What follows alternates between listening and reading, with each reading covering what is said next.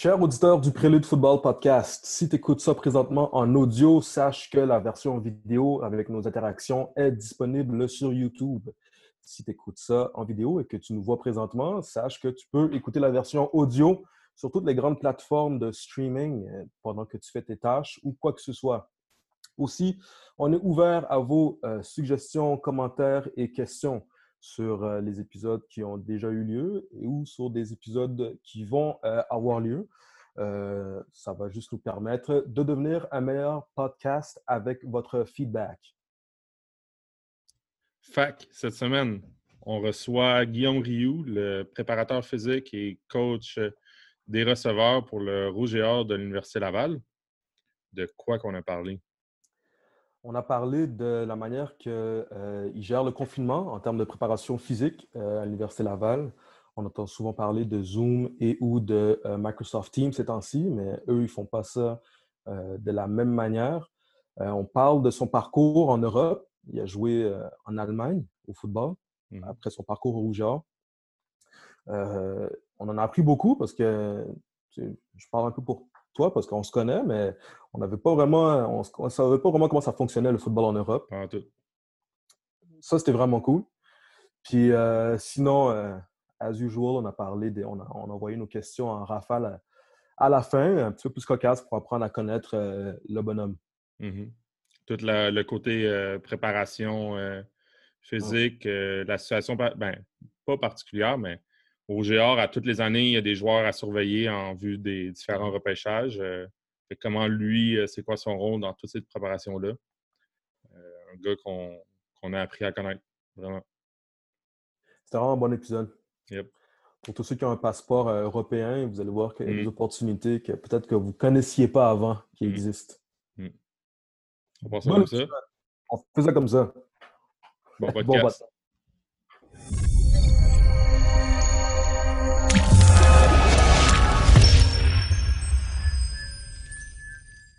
On a pris l'habitude de commencer avec euh, en parlant de, c'est quoi la réalité, euh, ta réalité en ce moment avec le confinement puis toute la, situation. Puis qu'est-ce qui est le fun? Euh, pourquoi on est content aussi de, te parler, c'est qu'on es le préparateur physique au RGA.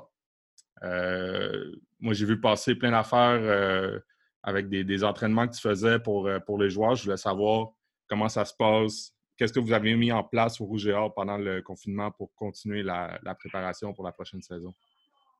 Oui, ben c'est sûr que ça s'est fait euh, ça s'est fait un peu euh, un peu vite au début là, euh, quand on a quand on a su que qu'on était confiné à la maison, on ne savait pas exactement ça allait durer combien de temps. Donc, on servirait de bord assez vite en se disant bon, peut-être qu'on a pour deux, trois semaines, je vais préparer un programme à distance que les gars vont faire à la maison, genre de muscu bodyweight, puis euh, quand les choses vont rentrer dans l'ordre, on va reprendre l'entraînement normal. Mais quand on a vite réalisé que ça allait perdurer pas mal plus longtemps que ça, ben là, il a fallu se retourner de bord parce que c'est sûr que de garder les gars motivés puis de maximiser leur développement avec euh, des entraînements euh, envoyés par PDF mmh. à faire avec aucun matériel, ça peut devenir d'un, tu peux perdre la motivation, c'est pas très optimal.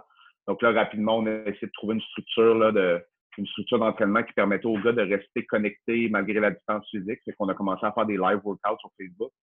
Euh, J'étais installé là, dans mon euh, dans mon salon avec euh, mon ma caméra qui était, qui était dirigée direct sur moi pendant que je faisais le workout en live, puis eux le faisaient en même temps que moi à la maison. Euh, il y avait du du matériel, il était limité beaucoup dans le matériel d'entraînement, donc parce que personne évidemment est équipé à la maison. Donc, on avait, euh, j'avais demandé aux gars de s'acheter chacun des, euh, des galons d'eau euh, à l'épicerie de différentes grosseurs, genre des 11,3 litres, 8 litres, 5 litres, pour remplacer un peu des, dumbbells. Il y a des poignées, donc ça tient comme un dumbbell ou comme un kettlebell. donc, c'est mieux que rien. C'est pas grand-chose. C'est pas des charges ultra lourdes. Tu peux pas faire de la force max. Tu peux pas être ultra spécifique. Mais au moins, ça permettait de varier un peu les, les méthodes et les choses qu'on pouvait faire à l'entraînement. Puis, par eux-mêmes, les gars avaient des entraînements de course à aller faire à l'extérieur. Ils, commençaient à faire un peu moins froid, là, donc euh, il y a des entraînements un petit peu plus euh, intervalles cardio à faire par eux-mêmes dans leur quartier euh, où ils habitent.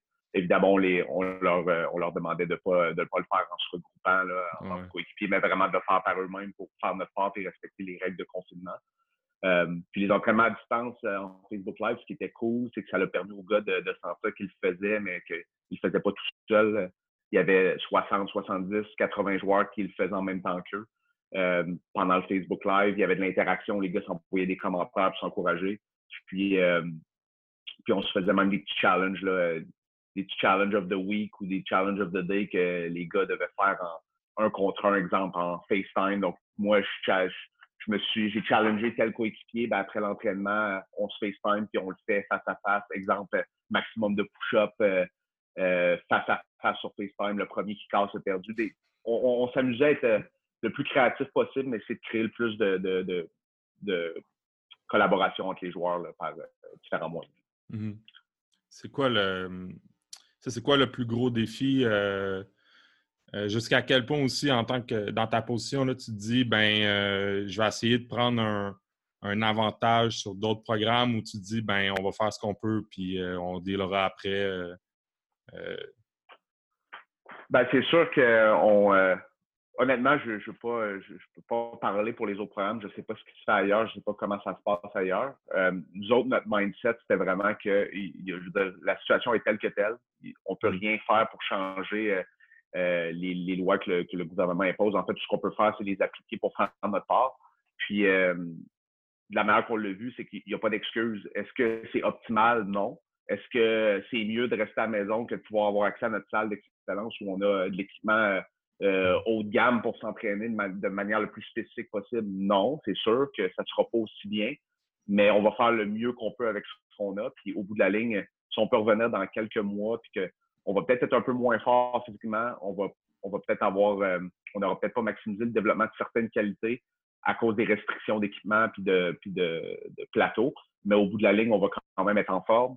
Euh, on va développer certaines qualités qui ne nécessitent pas d'équipement. c'est bien beau. Euh, mm-hmm. Tout ce qui est force max, puissance, bon, c'est plus difficile, mais toutes les qualités de mobilité, flexibilité, tout ce qui est core, gainage, prévention des blessures, euh, tout ce qui est entraînement de course, ça peut tout se faire quand même. même, même le développement de la puissance, c'est sûr qu'on ne travaille pas avec des charges lourdes, mais tous les entraînements qui incorporent des sauts, des mouvements explosifs, il y a moyen d'y arriver. ce que j'ai essayé de vendre aux joueurs, euh, il n'y a pas d'excuse, on va faire du mieux qu'on peut avec ce qu'on a, puis on va continuer à progresser, puis on va être. Euh, si on n'est pas les meilleurs joueurs de foot après, on va être en meilleure forme, puis on va être prêt à se réentraîner de manière optimale par après. Ouais, ouais. en, regardant un peu ton, parcours, euh, on prend tout le temps, de, temps de, regarder le parcours des, personnes qu'on invite à, discuter avec nous. Puis on a trouvé ça super intéressant. Le, Bon, ben, First, tu as eu un super beau parcours euh, comme joueur universitaire avec trois Coupes Vanier, c'est ça? Mm-hmm. Euh, après, euh, tu as, signé avec les, Rough Riders dans la CFL, mais rapidement, tu t'es retrouvé à jouer en Europe. moi, personnellement, j'ai aucune idée comment ça se passe, le football en Europe. De un, comment, comment toi, tu as pris la décision d'aller là? comment ça se passe pour peut-être un joueur qui aimerait faire le, le, même parcours que toi? Puis c'est quoi, comment ça se passe le football euh, dans ton cas que tu as joué en Allemagne? Oui, ben c'est sûr que le football en Europe est très inconnu euh, par, par les, Québécois ou les Nord-Américains en général, à part pour ceux qui l'ont vécu, évidemment. ben moi, ça s'est fait. moi, c'était comme mon plan B parce que la particularité, c'est que je, suis né en France et j'ai un passeport français. donc, je, connaissais un petit peu les, opportunités qui se présentaient à moi en ayant parlé avec des, des anciens coéquipiers français, euh, j'ai même joué là, avec le avec un Allemand qui s'appelait Daniel Schauber, un des, bons joueurs euh, avec qui j'ai joué, qui a seulement joué deux ans à Laval. Il n'a pas été trop connu, mais c'est un super joueur. Euh, puis on m'avait expliqué qu'en Europe, avec un passeport européen, tu peux jouer dans n'importe quel pays, tu es traité comme un joueur, tu es considéré comme un joueur local. donc, exemple, dans un pays comme en Allemagne, ils ont le droit à quatre, quatre Américains par équipe. Euh, mais un, Américain, exemple, qui avait un passeport allemand parce que, pour X raison, sa mère est allemande, il a grandi aux États-Unis, il a passé sa vie aux États-Unis, il a joué pour UCLA, euh, peu importe, mais sa mère est allemande, puis il a obtenu le passeport quand il est né à la naissance, ben, il est considéré en Europe comme un joueur européen. Fait que les équipes, là, des gars avec des passeports européens, mais qui ont joué aux États-Unis ou au Canada, surtout aux États-Unis, évidemment, ben, ils se les arrachent parce que c'est des denrées rares. Là. Mm-hmm. Ça te permet d'avoir un cinquième ou un sixième américain dans ton équipe qui ne compte pas dans le ratio. Euh, tu peux euh, en avoir seulement deux sur le terrain, mais soudainement, c'est un. Moi, par exemple, je jouais avec un, un free safety américain qui avait un passeport suisse. Donc, en defense, on avait trois Américains. On avait les deux Américains qui avaient le droit d'être sur le mm. terrain, plus notre Américain suisse, parce qu'il avait un passeport suisse, mais il n'avait jamais mis le pied en Suisse de sa vie. Euh, donc, moi, en ayant un, joueur canadien, tu es considéré comme un import partout en Europe. Donc, tu es considéré comme un Américain, mais avec mon passeport français, j'étais considéré comme un joueur européen. Donc, moi, mm. c'est sûr que j'ai utilisé des contacts que j'avais là-bas pour essayer de, d'être en contact avec les meilleures équipes possibles pour essayer de me trouver un contrat si jamais ça ne marchait pas dans la CFL. Euh, puis c'est un peu ça qui est arrivé. J'avais signé un contrat avec Saskatchewan. Je suis allé au mini-camp. Ça s'était relativement bien passé, mais quelques semaines après, euh, juste avant le début du camp officiel, euh, ils m'ont appelé pour me libérer. La saison en Allemagne commençait la semaine après. J'ai appelé l'équipe qui m'intéressait le plus pour leur parler de la situation. Ils m'ont dit ben, Es-tu prêt à venir genre la semaine prochaine? J'ai dit, ben oui, euh, donnez-moi un petit peu de temps pacter mes affaires puis euh, m'organiser. Trois jours, trois, quatre jours après, j'étais dans l'avion puis je partais pour six mois en Allemagne. Puis on jouait notre première game trois, quatre jours après mon arrivée, je pense. C'était un peu ridicule, mais c'était comme ça. Puis euh, c'est sûr, moi, j'ai tripé sur, l'expérience. Maintenant, pour que vous compreniez le contexte là-bas, c'est le football en Europe, il y, a, il y, a, vraiment deux pays où le niveau est relativement bon. c'est l'Allemagne et l'Autriche. Euh, L'Allemagne principalement parce que dans le temps de la NFL Europe, les équipes étaient presque tous en Allemagne. Le sport est devenu très populaire. Il y a eu des bases militaires en Allemagne pendant des années, donc ça a été très américanisé comme pays. Euh, puis le football est devenu un sport assez connu en Allemagne. Ils suivent beaucoup la NFL d'ailleurs là-bas. Euh, puis c'est le, le, pays qui, ont le, que, le, que la ligue a le plus de moyens financiers. Donc je te dirais que c'est une ligue un peu semi-professionnelle. Il y a les joueurs impacts qui se font tous payer. Il y a plein de joueurs locaux même qui, se font payer pour jouer. Euh, que ça devient une ligue un assez bon niveau. Euh, les équipes ont les moyens de payer les quatre Américains, mais d'aller chercher, disons, les deux, trois meilleurs joueurs finlandais, les deux, trois meilleurs joueurs français, de se pacter une équipe là, euh, pour faire quand même du bon niveau de football. C'était très, très compétitif. C'est pas la CFL, évidemment, euh, mais c'était, j'ai trouvé mon compte là-bas. J'ai vraiment trippé autant au niveau du niveau de jeu que, que de l'expérience de vie. Euh, c'est sûr que dans les autres pays, euh, c'est plus du football amateur qui font venir deux imports par équipe juste pour, euh, pour améliorer le niveau de l'équipe. Exemple, en France, ben, ça va être juste des joueurs français amateurs. Il y a quelques, évidemment, il y a des bons athlètes partout, donc il y a quelques bons joueurs dans cette ligue-là aussi. Mais ils font venir, disons, deux Québécois s'ils ne veulent pas la, la, barrière de la langue ou deux Américains pour augmenter leur niveau, mais c'est les deux seuls joueurs payés. Puis c'est vraiment une ligue amateur avec deux joueurs imports professionnels. Euh, mais évidemment, le niveau est pas aussi bon. Donc, euh, il y a une grosse différence de niveau entre la plupart des pays et l'Allemagne et l'Autriche. Euh, c'est pas mal le seul endroit où tu peux vraiment dire je vais être traité comme un professionnel, même si c'est pas une ligue qui est 100% professionnelle. Mhm. Par curiosité, là, la CFL, la Ligue a ses particularités. En fait, le football canadien en général a ses particularités, c'est-à-dire trois essais, la verge et j'en passe. Euh, en Europe, mettons, ce serait quoi, euh, si on devait comparer avec ici, les particularités des ligues en Europe? Ben, en Allemagne, principalement. Euh, répète la question, excuse-moi, je suis pas sûr, j'ai bien compris. Fait qu'est-ce qu'il y a des particularités dans les ligues en Allemagne qu'on retrouve pas, qu'on retrouve pas ici? Par exemple, ici, lorsqu'on se diffère, lorsqu'on se diffère des États-Unis, on a la ligne de mêlée qui a comme différence. Le terrain est différent aussi. On a trois essais. Mais est-ce que, par exemple, Allemagne comparé au Canada, euh, il y a des différences de règles entre les deux ligues? Oui. Ben, en fait, euh, en Europe, ils, suivent vraiment les, règles du football américain à 11, avec le terrain de 100 verges par 50 de large, pas 50, bien sûr, 55. 55, c'est au Canada, peut-être. Euh, bref, ils suivent les, vraiment les dimensions de terrain, dimensions de ballon, les règles, 4 essais, football à 11 avec le fair catch pour les punts. C'est vraiment les règles de la NFL ou de la NCAA c'est les règles américaines. Donc, ils n'ont pas, disons, leur football allemand avec des règles un peu spéciales comme nous autres, avec un poteau au début en plein milieu du terrain. Ils n'ont pas ça. c'est vraiment le football américain. OK, OK. Puis euh, au, niveau de la langue, là, quand tu dis que tu arrives, puis euh, tu joues trois, même tu joues trois jours plus tard quand tu arrives, euh, ils te parlent, ils parlent comment? Ils te parlent en anglais, ça parle en anglais dans l'équipe? Les coachs, ils te parlent en anglais? Ouais, ouais, tout ça passe en anglais. Je te dirais que ça, c'est un, aspect que je ferais différemment si je retournerais, c'est d'essayer de plus m'imprégner de la langue, de faire un effort pour apprendre l'allemand. Je ne suis, pas super fier de moi par rapport à ça, mais à ma défense, je vivais avec, des Américains. euh, dans le contexte de football, tout se passait en anglais. Fait que moi, mon quotidien, c'était en anglais. Euh, donc, mm. je n'étais pas, pas en immersion. Je ne disais pas chez des Allemands mm. euh, à devoir apprendre la langue. J'étais vraiment j'étais entouré d'anglophones, d'américains. Notre coach est un.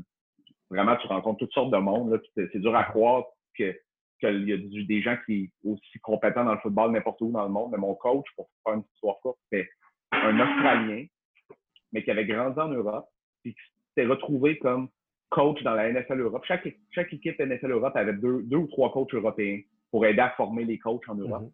Puis lui, il avait coaché dans la NFL Europe pendant une dizaine d'années. C'est un des bons coachs européens, mais à la base d'origine, c'est un Australien. Puis, euh, donc, il parlait anglais. Euh, il nous coachait en anglais. Un Australien qui dit Je m'en vais en Europe, jouer en Allemagne, me faire coacher par un Australien. C'est comme, comme dur à comprendre. Mais le gars, il connaissait son foot. Puis, euh, euh, il avait côtoyé des super joueurs, des super coachs durant sa carrière. Tout se passe mhm. en anglais avec ce coach-là, évidemment. Puis, euh, il y avait beaucoup d'Américains. Les Allemands, en général, parlent tous, parlent tous anglais, un peu comme au Québec. Là. Mhm. Euh, c'est pas la langue première, évidemment, mais tout le monde se débrouille un peu. Fait que même ceux qui parlaient pas super bien, tu es capable de communiquer avec eux quand même. Mhm. Tout, le coaching se faisait en anglais. On avait un QB américain, un running back américain, donc c'est sûr que l'offense, tout se passait en anglais aussi. Donc, c'était pas, ça, c'était pas une barrière trop, trop stressante. Puis au niveau des résultats, comment, comment toi ça a été, puis comment l'équipe pour laquelle tu jouais, euh, ça a été, en plus, euh, tu as gagné, gagné au secondaire, tu as gagné euh, avec le Rouge et Or. Ça a-tu bien été le, passage en Europe? Ben, moi, ça, ça, avait été un de mes critères quand j'ai choisi l'équipe. Je voulais faire partie d'une organisation gagnante. Pas besoin d'être une équipe qui qui gagne année après année, mais une mm-hmm. équipe qui aspire à gagner et qui met les moyens pour y arriver, euh, pas juste financier, mais en termes de structure d'équipe. Donc, j'avais fait un peu mes recherches. Puis, euh, euh, c'était une équipe très, très compétitive qui n'avait jamais encore gagné le championnat. ça, je trouvais ça, je trouvais ça intéressant parce qu'il n'avait jamais gagné, mais l'année d'avant, il s'était rendu en finale du German Bowl. Il avait perdu par un field goal en fin de game. c'était vraiment une équipe qui, qui investit de l'argent pour faire venir des bons joueurs, qui essayaient vraiment de bâtir quelque chose. Mais crime, je pourrais participer à ça puis essayer de gagner le premier championnat de cette équipe-là. Euh, puis, euh, on a eu j'ai joué deux saisons pour eux. Euh, on a eu deux, deux très belles saisons. Tu sais, saison régulière, de mémoire, comme ça, on est le genre d'équipe qui finissait 13-3. Genre, on jouait 16 games de saison. 13-3 ou, ou 12-4. On avait des, fiches quand même gagnantes les deux années, on a perdu en demi-finale du German Bowl. Donc, on s'est rendu dans le top 4 au pays les, deux saisons. Les deux fois, on a perdu contre la même équipe. Les deux fois par moins de, moins de 7 points en fin de game. Donc, c'était deux, deux défaites euh, assez crève-cœur. Euh, mais comme toi, j'ai fait partie d'une organisation quand même gagnante. puis mm-hmm. j'ai eu des, mm-hmm. c'était, à chaque fin de semaine, c'était le fun d'aller jouer les games. Puis euh, tu savais que tu compétitionnais aussi contre les meilleures équipes en Europe parce qu'on faisait aussi partie du, il y avait comme une ligue parallèle. Il y avait la Ligue allemande, qui est pas mal la meilleure ligue en Europe. Puis il y avait le Big Six, c'était vraiment le regroupement des six meilleures équipes européennes. C'est pas compliqué, c'était quatre équipes allemandes, deux équipes autrichiennes, parce qu'il y avait deux powerhouses en Autriche. Puis euh, ils faisaient un genre de mini-tournoi à l'intérieur de la saison euh, pour déterminer c'était qui le champion européen. Euh, puis on a fait partie de ce tournoi-là aussi, donc on a joué des games super le fun. Je me suis ramassé à jouer des games contre les Vienna Vikings à Vienne, que la game a fini en troisième prolongation, alors 47-45. On a vraiment eu, euh, j'ai vraiment eu des belles expériences. Puis euh, on n'a pas gagné de championnat, mais je faisais quand même partie d'une équipe euh, qui avait qui, était, qui, finissait avec des fiches gagnantes. Mm-hmm. On n'a juste pas closé en fin de saison. Puis mm. c'est sûr que pour moi, c'était pas assez parce que je, suis habitué, j'ai des standards un peu plus élevés. Mais avec du recul, je suis capable de dire que, ça a été quand même une très, très belle expérience. Mm-hmm. Qu'est-ce qui t'a le plus. Euh, on passe un peu de temps là-dessus parce qu'il n'y a pas beaucoup de monde euh, qui ont cette expérience-là de pouvoir aller jouer en Europe. Mais qu'est-ce qui a été le plus euh, surprenant ou à quoi tu ne t'attendais pas en allant en Europe?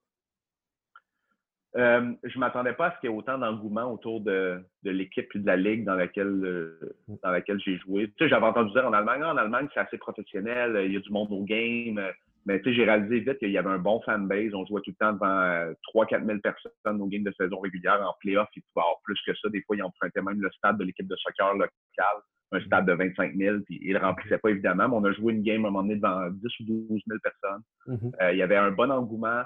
Euh, les équipes avaient quand même... Euh, il y a des bons coachs dans la ligue. Les équipes se préparaient relativement bien Puis j'ai été quand même surpris de, que les Allemands connaissent quand même bien le football, dans le sens que c'est un sport qui est très bon, faire attention, là, l'Allemagne, l'Europe en général, c'est le soccer, évidemment. Mm-hmm. Il y a plein d'autres sports qui sont super populaires. En Europe, le basket est super populaire, le volleyball, le handball. En, Allemagne, d'ailleurs, le volleyball et handball sont deux sports très, très populaires. Euh, la plupart des, des, pays en Europe, le sport de contact populaire, c'est le rugby. Mais pas en Allemagne. En Allemagne, pour une raison que je ne comprends pas, le rugby, ils ne connaissent pas ça. Les autres, ils connaissent le mm-hmm. foot. Ils suivent la NFL, euh, ils suivent la Donc ça, j'ai été vraiment surpris de voir ça, que les Allemands, euh, c'est quand même, évidemment pas tous les Allemands, mais ceux qui aiment le mm-hmm. sport de contact, leur sport, c'est le foot. C'est quand mm-hmm. même cool de, de, voir ça. Puis, euh, tu dis que tu as joué deux saisons. Est-ce qu'entre les deux saisons, tu restais là-bas ou tu revenais euh, au Québec? Je revenais au Québec. la saison durait six mois. Puis, euh, moi, je revenais au Québec pour, durant la saison morte pour m'entraîner, puis aussi ben, pour revoir la, mm-hmm. famille, les amis, passer du temps à la maison. Puis, je m'impliquais avec le, avec le Rouge et Or à temps partiel en préparation physique. Ça me permettait, j'avais un pied dans, un pied dans la porte, ça me permettait de, de, de rester en contact avec, euh, avec, les coachs, avec les joueurs, puis de, de prendre de l'expérience comme coach aussi. Là. Ça a été deux, deux années euh, où j'ai pu continuer à jouer au foot, mais durant les saisons de mort, j'ai pu commencer ma carrière de coach sans que ça soit officiel, que ça soit mm-hmm. ma job à temps plein. J'ai quand même commencé à prendre l'expérience. Mm. Puis là, tu as, complété ton passage en Europe avec, euh, avec l'équipe de France, si on se trompe ouais. pas? Oui, ouais, exact. Ben, en fait, euh, euh, durant mes saisons en, Allemagne, je, à cause de mon passeport français, j'ai aussi mmh. joué pour l'équipe de France. On a eu en 2014, ma première saison, le championnat d'Europe. Euh, ça durait là, avec le camp d'entraînement, le tournoi, deux, trois semaines. je partais avec, j'allais rejoindre l'équipe de France pour un, camp d'entraînement et un tournoi contre les, autres, les autres pays européens. Le tournoi se, se, se déroulait en Autriche cette année-là. Puis en 2015, on a participé à la Coupe du Monde euh, qui était à Kenton en Ohio. Donc, euh, c'est bizarre, mais moi, j'étais, moi, j'étais en Allemagne. Je suis allé rejoindre l'équipe de France pour un camp. On est parti à Cincinnati pour finir le camp. On a joué le tournoi à Kenton en Ohio. En théorie, je suis retourné tout de suite en Allemagne dans ma saison. Puis durant le tournoi, je me suis blessé. Puis j'en avais pour à peu près un mois euh, de rehab. Donc, je suis repassé par Québec quelques semaines avant de retourner finir la saison en Allemagne donc ça, ça a été ça a fait partie de mon parcours aussi de l'équipe de France à travers ça. Ça a vraiment bien complété. Je me suis fait euh, plein de connaissances, plein d'amis, plein d'amis français qui, qui jouaient au foot là-bas. Euh, ça a été vraiment super. Ça a vraiment bien complété le parcours. Mmh. C'est cool. C'est, vraiment le fun parce que, comme je te dis, euh, c'est un monde que, en, tout cas, moi, que je connais pas. bon, puis tu fais, ton passage en Europe. Tu l'as dit, tu commences déjà à t'impliquer avec le, Rouge et Or. Puis après ton passage en Europe en 2015, tu commences à, coacher les receveurs avec le Rouge.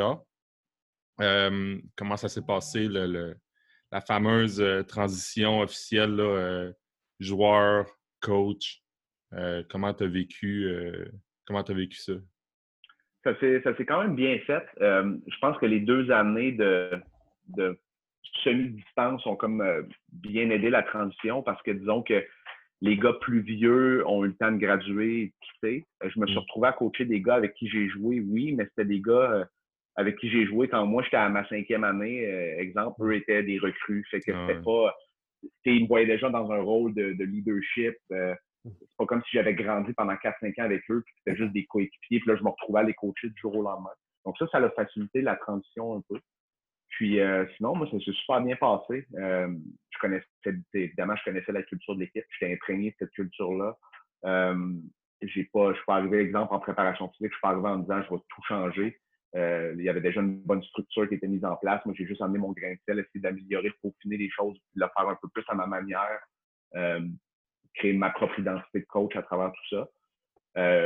Puis le système offensif, pour ce qui est de coacher les receveurs, le système, je le connais, j'ai joué dedans pendant cinq ans, je connais bien les coachs.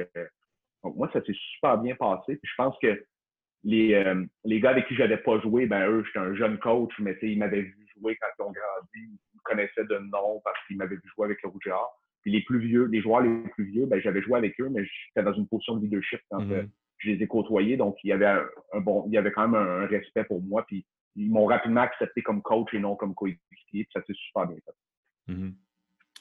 Euh, en quoi c'est. Euh, tu as commencé à, être coach des receveurs. Après ça, l'année d'après, tu as été euh, nommé préparateur physique.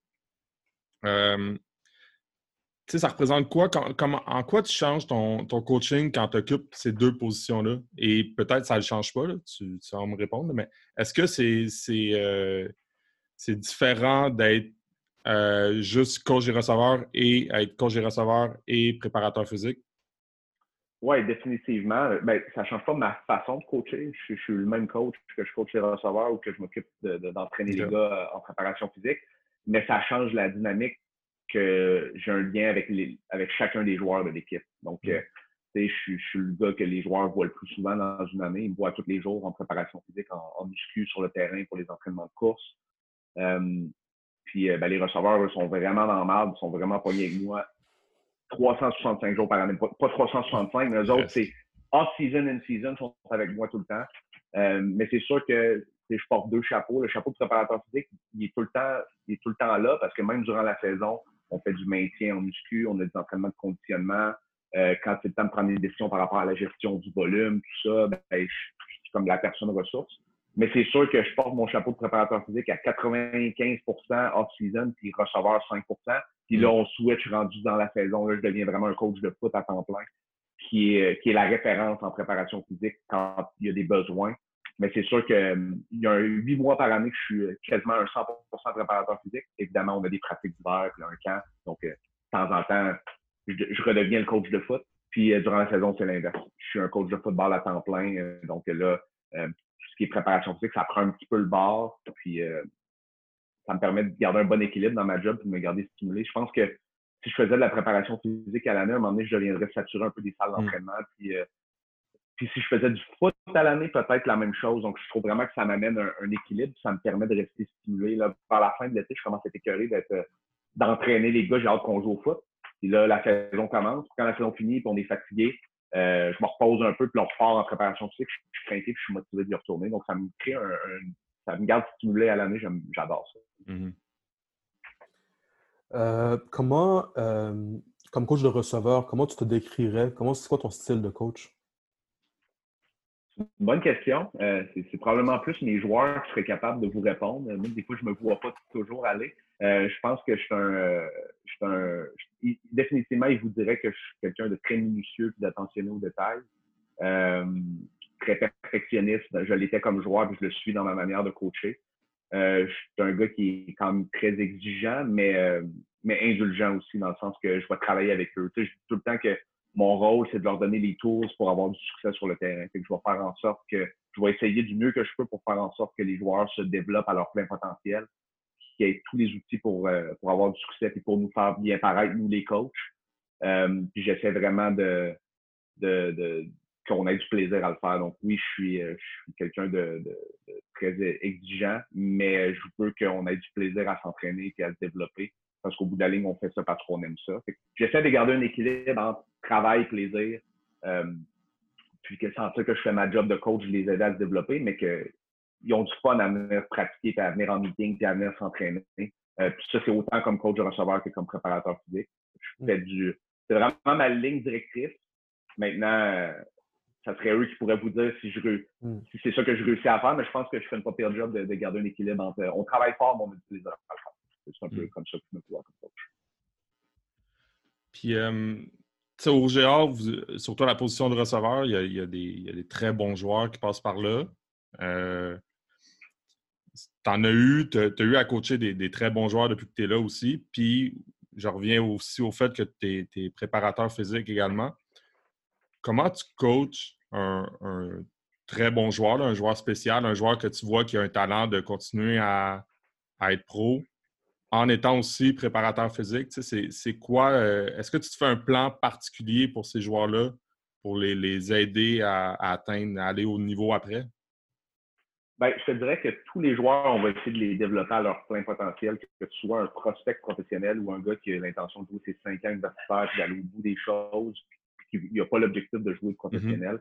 Mm-hmm. Mon but, c'est de développer chaque joueur autant euh, le côté athlétique en préparation physique que le développement d'un receveur par rapport au foot du mieux que je peux, peu importe qui. Mais c'est sûr que les, top prospects, les gars qui ont clairement tout ce qu'il faut, les tools pour, euh, mm-hmm. pour performer au prochain niveau, pour se faire drafter, ben, leur année de leur année de East West Bowl et leur année de draft, ben, il va y avoir une, attention particulière plus à la préparation pour les combines pour les mm Donc, ce qu'on va faire euh, pendant leurs premières années, ben, ils vont embarquer dans la, structure de préparation physique, dans le, ce qui est développement technique pour un, pour un receveur. Je vais, les, je vais tous les coacher de la même manière. Puis, euh, évidemment, en ajustant, c'est pas one size fits all. Des fois, là, un receveur, tu as bien beau coacher cette technique-là, ça fonctionne pas pour lui. Je vais adapter un peu selon les habiletés des joueurs, mais au bout de la ligne, on a une façon de faire, on va tous les coacher de la même manière.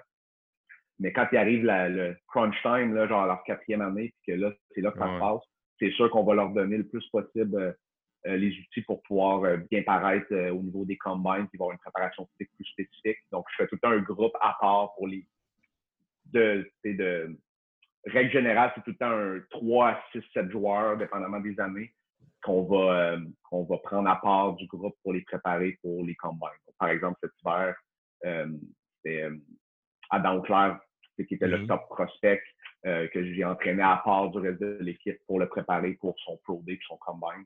Euh, puis à chaque année, c'est la même chose. L'année passée, on avait un gros groupe. L'année de Mathieu Bett, euh, Vince Desjardins, c'était vraiment un gros groupe. Sam Thomas. Là, j'en oublie, en, je ne veux pas tous les, nommer parce que je vais en oublier, mais c'est un groupe de quasiment 6 ou 7 prospects. il y avait un beau petit groupe, on les prenait à part, je les entraînais euh, à part du reste du groupe à tous les jours. Donc, c'est trippant pour eux autres. pour moi aussi, ça me fait une belle expérience de, de faire une préparation spécifique. Là. Donc, j'aime bien ça.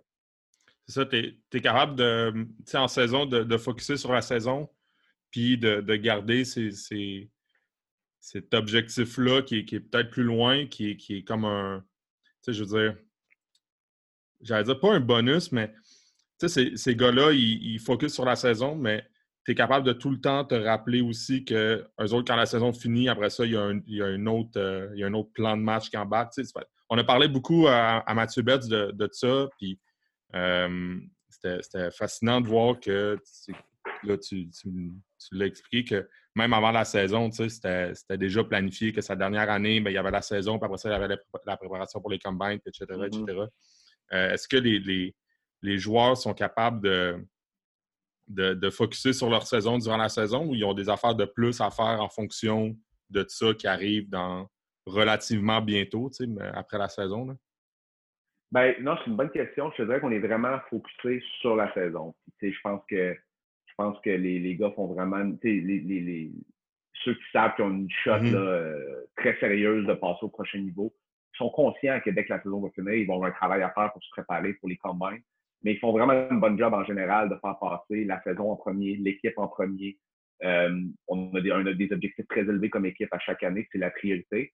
Mais que dès que ça finit, si on atteint notre objectif, ils peuvent célébrer pendant une semaine ou deux, mais après ça, il faut se remettre au travail parce que ça arrive assez vite. Là.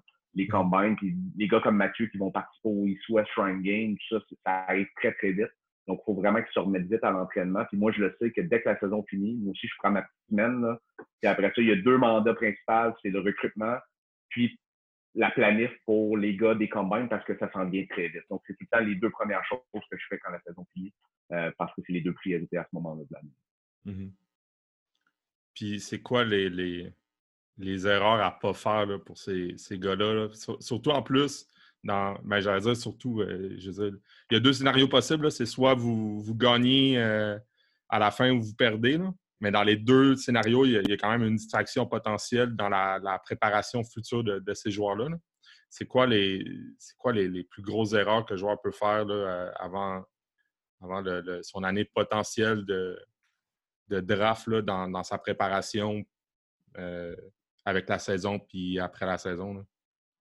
Ben moi, j'essaie tout le temps de le rappeler, euh, les boys, n'oubliez pas que vous avez euh, X nombre d'années de vécu d'entraînement. Vous êtes déjà des athlètes assez développés. Pour rien, vous êtes des top prospects. on va pas en trois mois complètement vous transformer. Hmm. on va juste rendre la préparation le plus spécifique possible à ce que à ce qu'on va vous demander dans ces tests-là. Donc, c'est comme euh, l'analogie, c'est que on va faire un examen, mais on dit à l'avance les questions de l'examen, ben, prépare les réponses. Puis, euh, euh, c'est juste ça. Mais moi, je pense qu'une erreur commune, c'est de vouloir trop en faire en termes de volume d'entraînement, en termes de... puis de se blesser dans le processus. Hmm. Je leur dis, vous avez accumulé des années d'entraînement, vous êtes des athlètes assez polis, assez développés. ce qu'on va faire, c'est du fine-tuning. On va travailler votre technique pour tel, tel test. On va faire juste assez de volume pour que vous ayez une accumulation, mais rapidement, on va tomber en, plus en assistage. On va baisser le volume pour que vous récupériez tout ça et que vous arriviez reposer pour les tests. Parce que c'est en étant reposé que vous allez avoir les meilleurs résultats. Puis je pense qu'une erreur commune, c'est de dire, OK, là, j'ai deux mois, là, j'ai janvier, février, le mois de mars, c'est le combine. Là, ben là, pendant deux mois, je fais du volume, du volume, du volume, du volume, faut que je progresse. Là, les gars arrivent, soit ils se blessent dans le processus, ou ils arrivent là-bas, puis ils sont drainés, fatigués, mm. puis ils ne performent même pas à leur plein potentiel. J'essaie vraiment de leur vendre. Le travail est quasiment déjà fait, dans le sens que tu l'as accumulé pendant des années, le, travail. Là, c'est de le peaufiner, puis de bien gérer le travail versus le, repos pour arriver au top de ta forme, mais tu prêt vraiment à montrer ton talent et non en train de, de, surveiller ton hiver d'entraînement parce que tu es défoncé. C'est mm-hmm. vraiment de trouver la, de trouver l'équilibre entre les deux. Mm-hmm. Euh, tu as, été impliqué aussi avec les, euh, programmes d'excellence de, Football Québec. Mm-hmm. Euh, ça a été comment de, coacher à ce niveau-là des, joueurs de cet âge-là qui, à moins que je me trompe, à moins qu'on se trompe, tu n'avais pas nécessairement coaché cet âge-là avant. Je veux dire, toi, tu as, commencé directement universitaire. Il y a, d'autres coachs qui, se sont qui ont eu la chance, si je peux dire, ou euh, dans leur parcours de coacher des jeunes, des, ben, des joueurs plus jeunes. Comment ça a été, toi, cette expérience-là de coacher à Team Québec des gars plus jeunes? Ça s'est super bien passé, je te dirais. Moi, j'avais comme les deux extrêmes. Quand, je, jouais à Laval, je coachais le numéro géant l'été. Mmh. J'avais eu les, les, kids de moins de, moins de 11 ans puis je me suis retrouvé à coacher directement des joueurs universitaires. C'est sûr qu'entre-temps, j'avais tout le temps, j'ai toujours été beaucoup impliqué dans le coaching quand je jouais aussi. Je, coachais des, euh, genre le camp Notre-Dame qui se donne à Québec, c'est des kids du secondaire. Mm-hmm. Donc, j'avais eu certaines expériences ici et là. Mais c'est sûr que de passer là, euh, un deux, trois semaines full-time avec des jeunes de cet âge-là, c'était ma première expérience.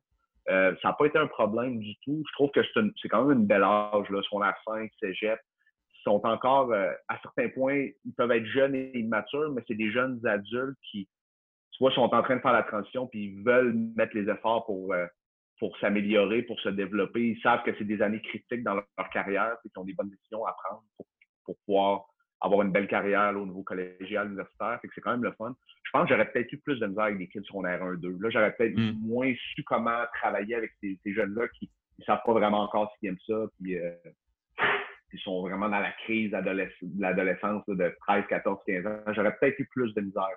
Euh, je mm. trouve des jeunes de 17, 18 ans, là, ça s'est super bien passé. Puis euh, j'ai adoré créer un lien euh, avec ces jeunes-là que je recroise après là, quand je vais voir des matchs collégiales.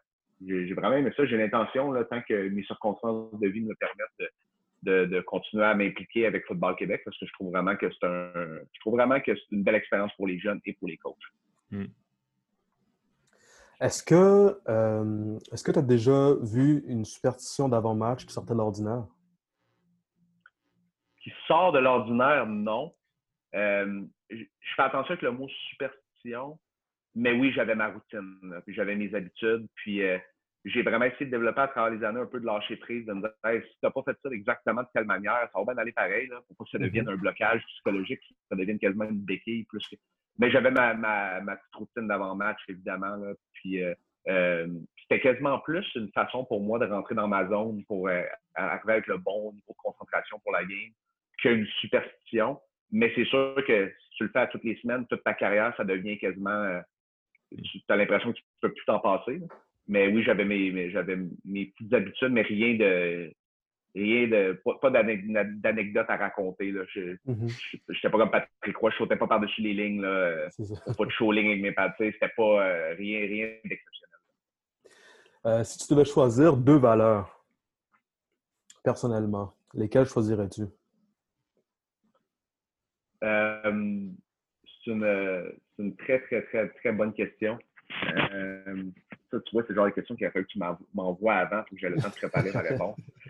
Euh, ben, je dirais que je pourrais en, profiter pour, euh, pour parler d'un gars qui a eu un impact quand même euh, important sur ma carrière, plus jeune avant de jouer avec le Rouge le, le, premier gars qui m'a entraîné en préparation physique, qui est un coach de, sprint, donc il lui amenait vraiment le côté là, développement de mm. l'accélération, de la vitesse, il s'appelle Fabrice Acoué, qui est, le, c'est aujourd'hui le coach de sprint du Rouge lui a eu un, impact sur moi plus jeune dans le début de ma carrière. Puis c'est deux, c'est drôle parce qu'il y avait deux, deux valeurs qu'il transmettait à ses athlètes. Puis il faisait même des t-shirts avec ça. Puis c'était passion et discipline. Euh, il n'arrêtait mm. pas de parler de, d'être passionné de ce que tu fais puis de trouver, de trouver une passion dans ce que tu fais. Mais il y a des journées que tu vas, tu vas te réveiller puis ça va moins te tenter. Ça, c'est juste la nature humaine. C'est là que la discipline rentre euh, en ligne de compte parce qu'il y a des journées quand ça ne tente pas, mais il faut que tu fasses ce que tu as à faire quand même. Je te dirais que j'ai tout le temps gardé ça avec moi. Je suis quelqu'un de ultra intense euh, dans tout ce que j'entreprends dans ma vie. Puis, puis quand je fais de quoi, je suis vraiment passionné par ça, le coaching, l'entraînement, les défis personnels que je peux me lancer à l'extérieur du, football aussi. Je vais être ultra engagé, puis je vais. Puis les, les journées que ça va moins me tenter, ben, je vais me rappeler que c'est là que c'est important que la discipline embarque parce que c'est trop facile de trouver des excuses. ben, moi, j'ai tout le temps gardé ça avec moi, puis j'essaie un peu de le transmettre à mes athlètes aussi, là, de, leur niveau d'engagement, leur niveau de passion, leur niveau d'implication, mais pas juste quand ça leur tente. Les journées que ça ne te tente pas aussi, c'est là que la discipline devient super importante. Est-ce qu'il euh, y a un coach euh, de la même manière, qui, euh, ben, positivement plutôt, qui sort de l'ordinaire, qui t'a marqué? Que ce soit un coach que tu côtoies en tant que coach ou un coach de, football, pas nécessairement de préparation physique comme tu as mentionné tout à l'heure, que tu as côtoyé en tant que joueur? Oui, ouais, il y en a eu. Ben, en fait, je, me sens très mal d'en nommer juste un. Je peux. Ouais. C'est pas compliqué, le, staff au complet à Laval, qui sont maintenant mes collègues, euh, mm-hmm. ont tous eu un impact sur moi. c'est euh, plus directement euh, parce que j'ai eu à collaborer avec eux de manière très étroite. C'est Marc Fortier. Et là, le monde pourrait se demander pourquoi c'est un commentateur défensif, mais Marc est mm. impliqué beaucoup en préparation physique aussi. Encore aujourd'hui, il travaille avec moi en préparation physique. Puis quand j'étais joueur, ben, il participait à m'entraîner. Puis Marc, ben, c'est le guerrier ultime. C'est lui qui m'a. Euh, je pense que je l'avais en moi, puis lui, il a, continué à le nourrir, le côté, là, euh, euh, le côté un petit peu warrior, là, puis de prendre n'importe quel challenge, puis de, de, de, le défoncer avec l'intention de, tout temps de tout temps donner le meilleur de toi-même, peu importe les, circonstances. Puis ben, aujourd'hui, c'est un collègue, puis on travaille ensemble, puis je, suis ultra privilégié d'avoir la, chance de, de, continuer à côtoyer ce gars-là au quotidien. Euh, il y a eu Justin Thier. Lui, lui c'est plus le côté vraiment football. Lui, c'est mon mentor en termes de. c'est lui. Beaucoup de ce que je sais comme coach aujourd'hui, vraiment en lien avec le foot, la position de receveur, le passing game, ça vient de, ça vient de Justin. Donc, euh, je suis ultra, euh, ultra redevable envers lui. Puis, il m'a apporté beaucoup. Puis, il a, amené beaucoup au coach de receveur que je suis aujourd'hui. Encore une mm-hmm. fois, j'ai le privilège de travailler avec lui à tous les jours. Mm-hmm. puis, Mathieu Bertrand, qui est un, un de mes meilleurs amis euh, aujourd'hui qui, m'a coaché seulement un an. Euh, à ma dernière saison, lui, il arrivait puis il commençait comme coach. Puis aujourd'hui, ben, on est des collègues, on travaille ensemble. Il m'aide beaucoup en préparation physique. On coach en offense ensemble. Il coach les QB, je coach les receveurs. Donc, il y a un lien étroit mm. aussi qui se crée de ce côté-là. Mm-hmm. Euh, puis lui, lui m'a vraiment apporté le côté, là, le côté, ben, je veux dire, Mathieu, c'est un gars ultra charismatique, qui, est aimé de tous, puis qui transmet beaucoup le le plaisir de travailler fort. C'est Mathieu, c'est un gars ultra travaillant. Euh, les gens, euh, tout le monde connaît le côté de Mathieu, euh, le côté social, funny guy, tout ça. Tout le monde connaît ce côté-là. Mais ce que le monde qui sont pas à l'interne ne savent pas, c'est que Matt est ultra travaillant. puis, mais il a tellement de plaisir à le faire que ça n'a pas l'air d'une corvée pour lui. Puis ça, il m'a transmis mm-hmm. ça beaucoup. Puis j'essaie d'appliquer ça dans mon, à ma manière à moi. J'essaie pas d'être Mathieu, j'essaie pas de le faire comme lui il le fait. Mais j'essaie de, de reproduire ça aussi pour moi, pour mon plaisir du coaching, puis pour les athlètes que je coach, parce que moi, c'est un des gars par qui j'ai le plus de plaisir à me faire coacher. Donc, euh, mhm. j'espère que je suis capable de transmettre ça à ma manière, moi aussi. Euh, ça se peut qu'il y en ait plus qu'un, mais quel serait un des joueurs les plus underrated que tu aurais côtoyé? Le plus underrated? Ouais. ouais. Ben, peut-être pas le plus underrated, mais un des underrated. Comme coach ou comme joueur? Peu importe. Peu importe. Euh, c'est une très bonne question. et boy, sais pas s'il pourrait en avoir plusieurs. Puis je suis sûr qu'on va finir l'entrevue, je vais me dire, si je peux pas croire que je vais pas penser à ce gars-là.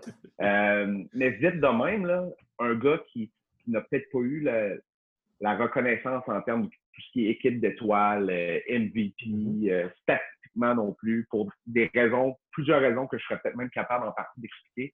Mm-hmm. Mais pour moi, est un joueur que j'ai coaché qui est, qui est, pour moi un talent exceptionnel, qui est pas compliqué, j'ai donné une clinique d'entraîneur pour Football Québec euh, la semaine dernière, puis il y a une vidéo sur deux, c'était lui. là. C'est Benoît Gagnon-Brousseau, euh, qui, a joué, là, qui a joué à Laval de 2014 à 2018. Euh, qui a porté le numéro 11, le même numéro que moi je portais. Il m'a tout de suite succédé. Là, je suis parti, puis il a pris mon numéro l'année d'après. Euh, puis euh, moi, Ben, c'est un gars que j'ai eu beaucoup de plaisir à coacher. c'est un des meilleurs receveurs que j'ai vu, que j'ai coaché, mais qui n'a pas eu l'exposure à sa juste valeur parce que statistiquement, il n'a jamais été top 3 de la ligue pour les verges ou il n'a jamais été sur l'équipe d'étoiles. Mais moi, je l'ai vu pratiquer à tous les jours une compréhension du jeu exceptionnelle, euh, techniquement un des meilleurs receveurs, dans le top des meilleurs receveurs que j'ai coaché. Euh, c'est un gamer, il va faire des gros jeux dans des gros moments. D'ailleurs, sa dernière game en carrière, c'est la Coupe Vanille 2018. À mon avis, c'est un des MVP de la game, des gros catchs dans des gros moments. Euh, puis lui, je pense que c'est un gars qui a été très sous-évalué ou qui n'a pas été reconnu à, sa juste valeur plutôt, parce que je pense que c'est un stud qui, a, pas été mis dans la même catégorie de d'autres, qui, aurait, à mon avis, mérité de l'être. Hmm. Euh, Pierre l'a mentionné plus tôt, tu as gagné à comme presque tous les niveaux. Est-ce que tu aurais un championnat préféré? Euh... Eh là là, eh, parce que c'est la réponse classique, mais ils ont vraiment toutes leurs particularités. C'est hmm. sûr que c'est mes, je dirais que c'est les, trois, euh, mes trois plus grosses, euh, mes, émotions fortes là, en mm-hmm. carrière, mm-hmm. c'est mes trois, mes trois coupes bannies comme joueur. Mm-hmm. Il y en a eu comme coach après. Mais si vraiment on parle là, comme joueur, euh, la première, c'est la première. C'est le choix ton premier championnat. Tu as de la misère à y croire. En plus, c'était à Québec. Euh, il y a une tempête de neige. C'était féerique. Euh, Ma deuxième, c'est en 2012, quand on a battu McMaster à Toronto devant 40 000 personnes, qui nous avaient battu l'année d'avant. Donc, toute la revanche là, de, de, jouer devant 40 000 personnes qui, qui cheer tout contre toi parce que c'est en Ontario, puis c'est une équipe ontarienne. Donc, ça, ça avait une saveur très particulière aussi. Puis la troisième, ben, c'était à ma dernière année, à ma cinquième année, à Laval, sur notre terrain, devant ma famille, mes proches, mes amis. Euh, puis je finissais ma carrière sur ce championnat-là. Donc, c'est vraiment dur de dire, euh, je, suis vraiment pas capable de déterminer lequel est le plus, mm-hmm. le plus spécial. Euh, ils ont toutes leurs euh, ils ont toutes leurs particularités. Puis si je devais absolument choisir, je dirais peut-être le dernier parce que c'était ma dernière année que j'ai fini comme mm-hmm. ça. C'est sûr qu'il n'y a pas de meilleur moyen de finir sa carrière. C'est ça. quelle, quelle, erreur une recrue peut faire en, en arrivant dans le programme du Rouge d'après toi? c'est une bonne question moi, je pense qu'une recrue peut faire l'erreur de, de, de, de, se mettre lui-même des barrières ou de se mettre lui-même des limites, de penser que là, il rentre à Laval, qui est un gros programme, qui a beaucoup de talent, puis de penser que euh, ah, ce ne sera pas pour tout de suite. Puis son tour, s'il vient, ça va être plus tard. Puis chaque année, il y a des exemples de recrues qui cassent le line-up à leur première saison, des fois la première game de l'année, puis qui ont un impact exceptionnel dès leur première saison. Puis il y en a là, à chaque année, il y a des histoires comme ça. Euh, puis moi, je pense qu'il y a beaucoup de gars qui se mettent eux-mêmes des limites en arrivant. C'est correct de rentrer en étant conscient d'une situation, puis d'être conscient des fois que moi, il va falloir que je sois patient parce que mon tour, c'est peut-être pas tout de suite. Dans certains cas, c'est correct, mais il y a des gars qui ont clairement le potentiel d'avoir un impact très rapidement par, leur talent, mais par les circonstances aussi. je trouve qu'il y a des fois des gars qui se mettent des limites, euh, mm. puis que qu'il y aurait intérêt à croire un petit peu plus en eux. Là. Mm-hmm. Je, pense que c'est presque à chaque année ça arrive. Euh, deux autres petites questions. Est-ce qu'il y aurait euh, est-ce qu'il y aurait une personnalité publique qui t'inspire? C'est-à-dire, ça peut être un athlète, ça peut être un artiste, ça peut être un, politicien, quoi que ce soit? Qui que ce soit. Euh, ouais, ben, un de mes idoles de jeunesse, euh, il, y a un il y a une série télé sur lui en ce moment, c'est Michael Jordan. Puis, puis on dirait que c'est drôle que tu poses cette question-là en ce moment, mais je regarde la série télé tous les, les, lundis, les lundis religieusement sur Netflix. Puis puis je, je, comprends encore plus pourquoi je tripais dessus, parce que j'ai, je reconnais, loin de moi, loin euh, l'idée d'être en train de me comparer à Michael Jordan, mais je reconnais mon côté extrême compétitif un peu, puis je relate beaucoup à, ça. Euh, puis je pense que ça, ça m'inspire un athlète dans ce genre-là. Puis un autre dans cette, dans cette trempe-là, c'est Tiger Woods, qui était un autre de mes, euh, de mm-hmm. mes idoles de jeunesse. Ben, deux gars ultra compétitifs à mm-hmm. l'extrême. Puis je me reconnais là-dedans parce que ben, je suis quelqu'un de très, très, très compétitif. Mm-hmm. J'apprends à bien le canaliser et à le sortir seulement dans des moments que c'est important pour, euh, la, pour la qualité de vie des gens autour de moi. Mais, mais je me reconnais beaucoup. je reconnais des traits de personnalité là-dedans. Puis c'est des gars qui m'ont qui m'ont marqué quand j'ai grandi. Hmm. actuellement, évidemment, Julian Edelman, qui est un gars mm-hmm. Mm. que j'admire pour son jeu sur le terrain, mais aussi pour son, son fire et sa drive, un peu dans le même trempe mm-hmm. que les, que les deux autres que j'ai parlé. Mm. Mm-hmm. Est-ce que tu aurais un livre euh, de sport, pas nécessairement football, euh, à recommander? Euh, oui, ben en fait, j'en ai, j'en ai lu beaucoup. C'est, une, très bonne question. Laissez-moi le temps de réfléchir à la meilleure mm-hmm. réponse. J'en ai lu, j'en ai lu quelques-uns des, qui m'ont marqué. je dirais que un livre qui n'a rien à voir. Le, livre de sport, tu dit? Ou euh, Peut-être pas nécessairement sport, ça peut être un livre aussi de psychologie ou de philosophie, quoi que ce soit, mais quelque chose avec quoi tu pourrais faire un lien avec le sport, tu vois? Ouais, ouais, ouais. Ben, moi, le livre qui m'a probablement le plus, euh, plus marqué, puis ça n'a rien à voir avec le sport, c'est mm-hmm. L'Alchimiste de Paulo Coelho. Mm-hmm. Puis, euh, ben, moi, c'est un livre qui m'a fait triper parce que ça parle un peu de notre notre histoire personnelle, notre légende personnelle qui parle dans le livre, puis qu'on on mhm. trace nous-mêmes notre propre chemin. Puis moi, c'est quelque chose que, qui m'a beaucoup marqué quand je l'ai lu, que j'essaie de l'appliquer dans, dans ma vie. Euh, c'est un livre que je recommande, à, je recommande à tout le monde, athlète ou non, parce que ça s'applique à n'importe quelle facette ou aspect de notre vie. Puis un livre un petit peu plus en lien euh, peut-être avec, euh, avec le sport. C'est un livre en fait que je suis en train de lire en ce moment que je trouve vraiment, vraiment trippant. C'est le, gars s'appelle David Goggins. Peut-être que de nom, ça vous dit quelque chose. Ouais, euh, il, a écrit, il a écrit le livre Can't Hurt Me, euh, sans, vous, raconter le livre en détail. Le, gars, il a eu une enfance très difficile. Puis, mm-hmm.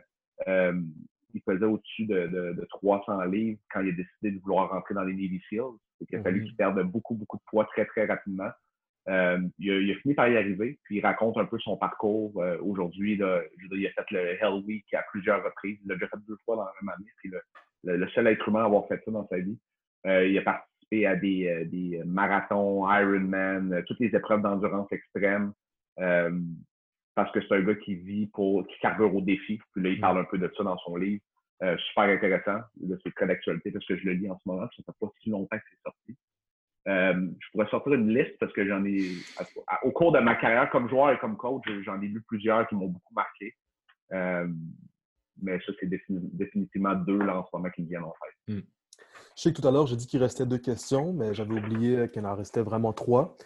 La vraiment dernière, euh, pourquoi euh, un receveur devrait aller euh, jouer au Rouge et Or de l'Université Laval? ben là, c'est évident, parce que c'est moi qui pas le coacher.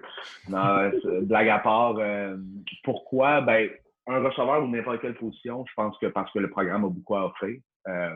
Puis euh, je, parle pas des autres parce qu'on n'est pas le seul programme qui a beaucoup à offrir. Il y en a d'autres qui font. Il y a plein d'autres programmes qui font un super travail.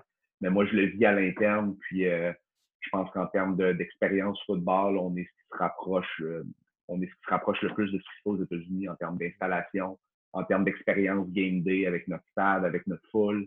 je pense qu'on prend fierté comme staff à offrir un, du super coaching, puis euh, de développer nos, nos, joueurs le plus possible à leur plein potentiel. Puis encore une fois, en toute humilité, il y a plein d'autres bons coachs dans les autres écoles. Euh, on n'est pas les seuls à bien faire les choses, mais je, sais qu'on fait bien les choses, qu'on prend soin de nos joueurs, puis qu'on va leur offrir une belle expérience là, sur le plan football, mais sur le plan humain aussi.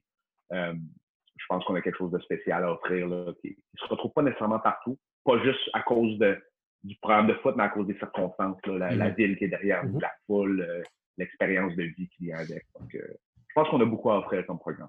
Hmm. Ben, merci beaucoup d'avoir pris le temps de discuter avec nous, Guillaume. C'est vraiment, vraiment très apprécié. Euh, je suis sûr qu'il y a plein de joueurs euh, au Québec qui ont une nationalité européenne qui ont appris des affaires avec la conversation qu'on vient d'avoir. En tout cas, ceux qui ont un passeport européen, pensez-y, il y a des belles opportunités qui se présentent à vous pour le futur. Exact. C'est vraiment le fun.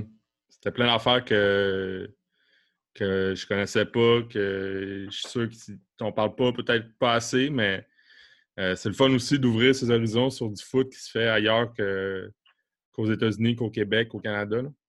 Euh, non, c'était vraiment le fun. Ben, merci, à, vous autres, ça m'a fait bien plaisir. Puis euh, continuez à continuer votre bon travail de, parler de foot puis de continuer à promouvoir notre sport dans, cette situation-là qui est un peu particulière. Mais avec du monde comme vous autres, qu'on continue à. On reste connecté tout le monde ensemble à notre sport. Yes. Merci beaucoup, puis on vous souhaite encore euh, du succès euh, s'il y a une saison de foot. On souhaite aussi qu'il y ait une saison de foot. Puis je pense que ça fait le tour. Merci beaucoup, Guillaume. Merci, Guillaume. Merci à vous autres. bientôt.